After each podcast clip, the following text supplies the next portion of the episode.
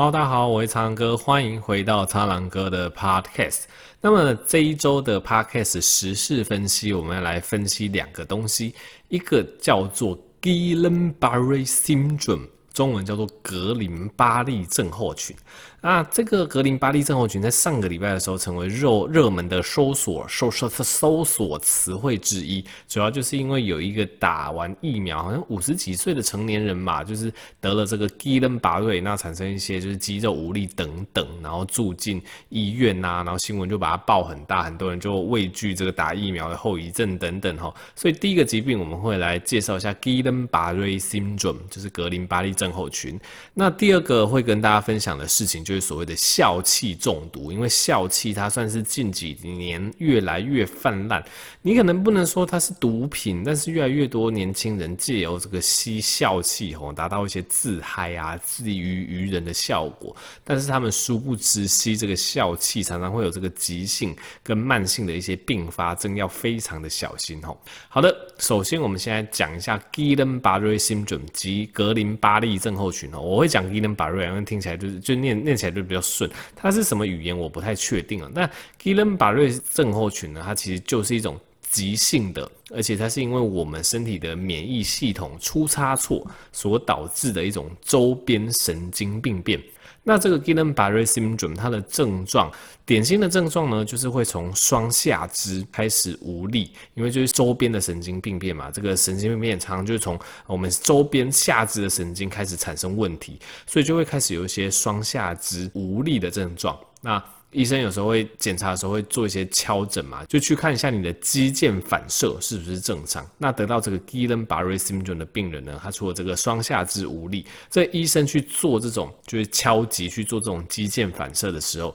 也会发现他的这个反射的情形变弱了吼。那为什么会发生这种 Guillain-Barré syndrome 呢？这个常常的一个状况就是病人他在两三周之前可能有一种感冒的状况。那感冒大家知道是病毒感染嘛，又或者是一些呃肠胃炎也是有可能。那得到这种病毒感染，或者是这种肠胃炎细菌的感染，有时候吼我们身体的免疫系统就会乱掉。因为当这些病毒或细菌入侵我们人体的时候，我们人体的免疫系统会去认得这个病毒或细菌，那加以就是启动这个免疫反应去攻击、去驱逐这些病原体嘛。可以有时候呢，哎，这些病原体它的这个结构，哎，有时候跟我们体内神经的那个髓鞘的结构可能有一点点相似哦。所以这造成什么样的一个状况呢？就是我们身体的免疫系统活化，我们身体的免疫系统开始在攻击这些病毒啊，攻击这些。细菌所产生的这些呃攻击力或产生的这些抗体，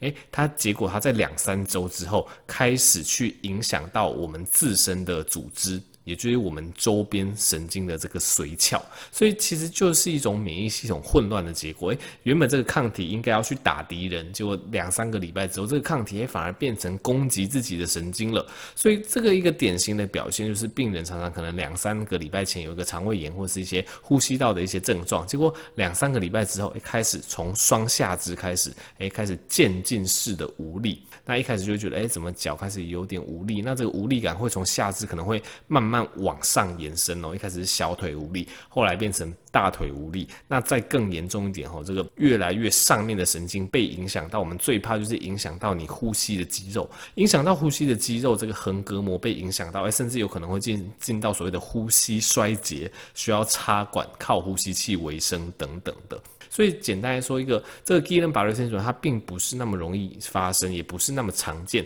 但是，一旦发生吼，这如果是比较严重的病患，哎，反而会需要插管，会需要呼吸器的支持，其实蛮可怕的。那发生 Guillain-Barré syndrome 要怎么处理？因为刚刚讲的，它其实是因为我们身体里面有这个抗体，那这抗体原本要去攻击外来物质，结果反而攻击到自己嘛。所以一旦诊断 Guillain-Barré syndrome，这个医生啊，常会使用这个血浆的置换术。血浆置换术简单来讲，就是会把你身体原先的留在你这个血液里面的血浆给置换成新的血浆，去置换成那种捐血者捐出来的血浆，就会把这个血浆换掉之后的祈祷这个。里面的抗体被洗掉之后，这个症状就可以缓解。基本上，这个根据研究看起来，这个血浆置换术或者是使用 IVIG 这种免疫球蛋白的治疗，基本上都会是有效的。那回到一开始的问题，那打流感疫苗到底跟 Guillain-Barre syndrome 有没有关系？老实说，最近流感疫苗都讲到很多什么跟什么死亡啊，跟什么晕眩啊，其实很多都太夸大了。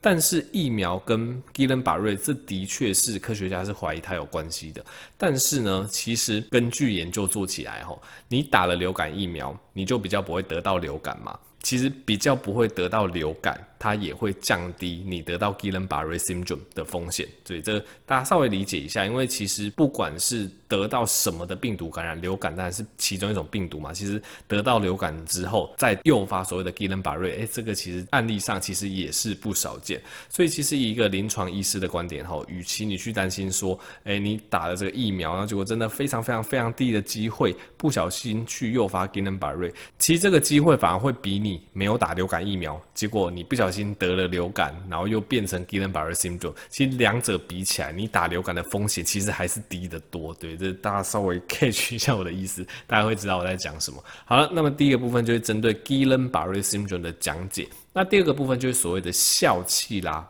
那笑气在近几年吼啊，这个滥用的状况实在是越来越严重了。笑气它原本其实它也是可以用在医用，就尤其是牙科。牙科有些病人呢，可能吸个笑气，稍微麻醉一下，诶，这其实是一个合理的使用。但是呢，因为吸笑气就会让你有一种短暂的新快感、愉悦感，所以近几年这个青少年滥用的状况越来越严重。那滥用会造成一个什么样的状况呢？因为其实吼，大家的青少年想要吸笑气，当然都去找那种最便宜的来源嘛。那最便宜的来源就绝对不是医疗级的，他们会去找那种工业用的笑气。但偏偏工业用的笑气其实里面的纯度非常的不纯，常常工业用的笑气吼，里面除了笑气，笑气其实是 N2O，就是一氧化二氮，就除了一氧化二氮这个成分之外，这个工业用笑气常会混其他，例如像一氧化氮 NO。或是二氧化氮 NO2 等等，这些对体内其实都是有毒性的，所以你就想想看，哎，这急性期会发生什么样的状况？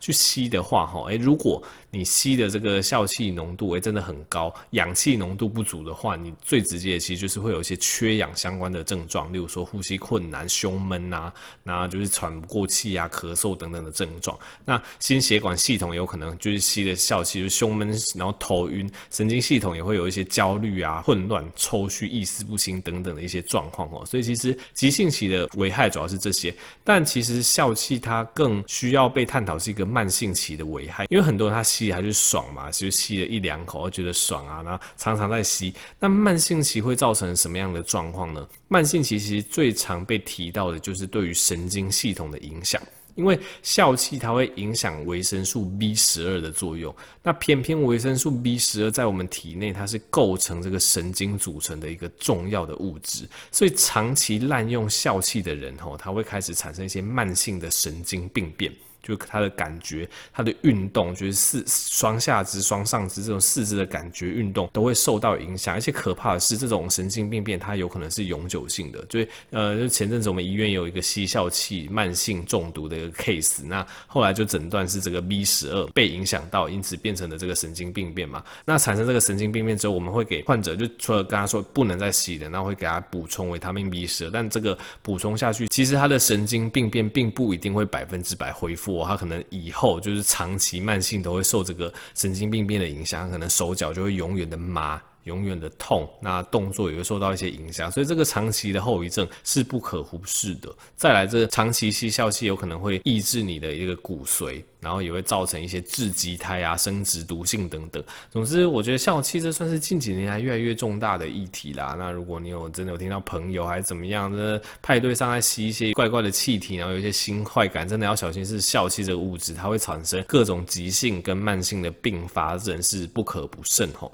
好，那最后我们来回应一下网友的提问。第一位是这个 Bear 二三四一支持苍狼哥，他说优质好节目，YouTube 及书都有看，谢谢。很生活的医学知识及常识。目前 Apple Watch ECG 功能尚未开放使用，但希望可以录一集介绍心电图 ECG 对生活有哪些功能及影响。跪求，谢谢苍狼哥。诶，这个之前录过的，记得去听前面的 Podcast 哦，有一集专门在讲 Apple。诶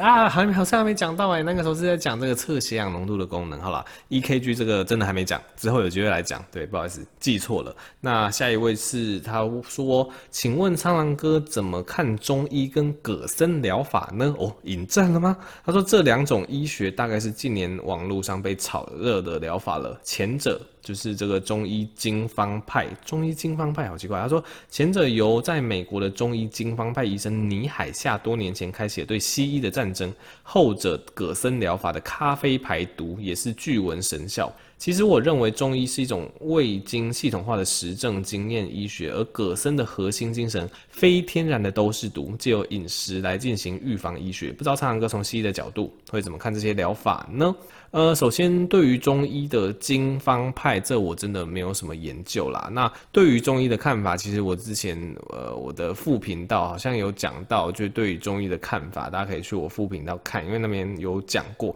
那我这边只提一下葛森疗法，老实说，我非常不认同葛森疗法，我就直接这样讲了。这边你有讲到葛森疗法的核心精神，非天然的都是毒。我要这边跟你讲，所有天然跟非天然的东西，只要剂量不对，都是毒。毒没有再分什么天然跟不天然的。今天拿水来举例好了，水你喝太多，一样会喝到水中毒。你今天随便食用任何一种保健食品，号称什么纯天然的东西，然后哎食盐哎食盐也是天然的东西，对不对？食盐你吃太多，你也是就是肾脏会有问题，也会有高血压。任何的东西只要剂量不对，都是毒。任何的药物，只要剂量对了，都会变成非常神的东西，可以去治好你的病。所以我完全就是我，我个人完全不支持什么天然的雄鹤，然后什么东西，凡事都要考虑到剂量。就跟这次瘦肉精的事件一样，瘦肉精的剂量如果很低，它大概不会对你的身体产生危害；瘦肉精的剂量如果够高，绝对会造成一些心血管的疾病。所以任何东西都要考虑到剂量。我自己是没有在管什么天然不天然，这完全是假议题齁。好，下一位是九四七八 A A A。他说听了一集，前面都在碎念，跟主题完全无关，干嘛不多录一集名叫碎念？不懂，对，反正他给我一星评论，随便。然后 L Y Q Stacy 他说我要继续听，很奇妙的第一次接触苍蓝鸽是从 Podcast，哎、嘿，这真是比较少见哦。他说感谢朋友的推荐啊，请继续 Go Go Fighting，好，谢谢。那下一位是一个彷徨的大一医学生，他说。想知道医学生有人被退学吗？因为本人是不小心考上哦，很唱秋呢。考上医学系说自己是不小心考上的，其他人会打你哦，真的。但也因为这样子能力明显比不上其他重新都拿到前几名的人，他应该是说，反正就是西上很多很厉害的人啦。又听别人说医学系没毕业就什么都没有了，实在是怕怕的。老实说啦，以台湾的医学系来讲，呃，考古题有念，然后基本的共笔有看，老实说真的很难被。就全部被当掉或被恶意，真的是非常的困难。对，相信你之后就会知道我在讲什么。对，因为你真的能考进去，你还是有一定的实力的。不要说什么不小心考上了，真的会引发众怒吼。那反正基本上医学系考题真的很多都是从考古题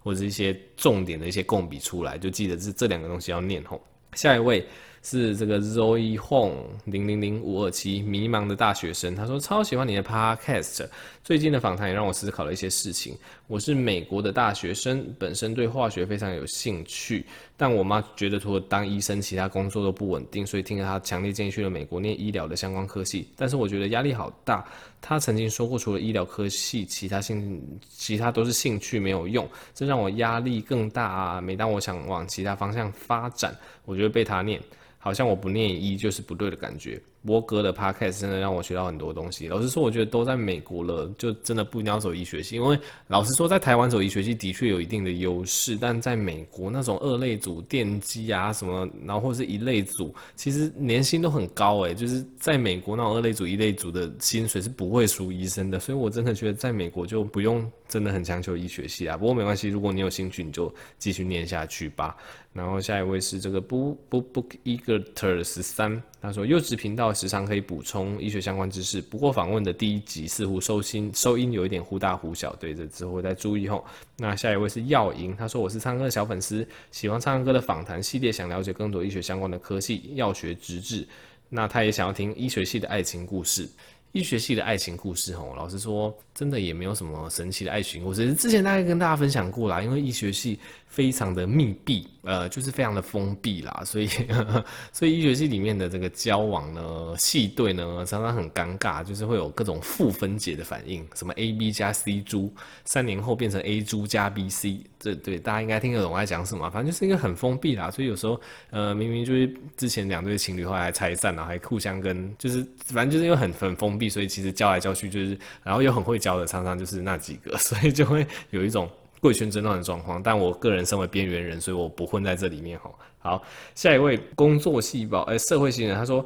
呃，我有一个完整的文组学历，然后有在硕士毕业后开始接触三类的工作，再看临床研究的文献，搭配工作细胞，真的对没有相关背景的人很有感。对，他应该在说我的工作细胞系列。好，最后一个留言真好听，他说希望被六念到留言，敲完有关忧郁症或自律神经失调的内容。凤山张学友。忧郁症之前有拍过影片，所以可能不会特别录。自律神经失调的话，之后好啊，之后找机会跟大家分析一下好了。好了，那么今天回这一集回复网友的留言就在这边。那一样，如果你有更多评论或更多呃疑问想要询问我，都可以到 Apple Podcast 的留言区留言，我会一直一直看哈。那我们就下集再见喽，拜拜。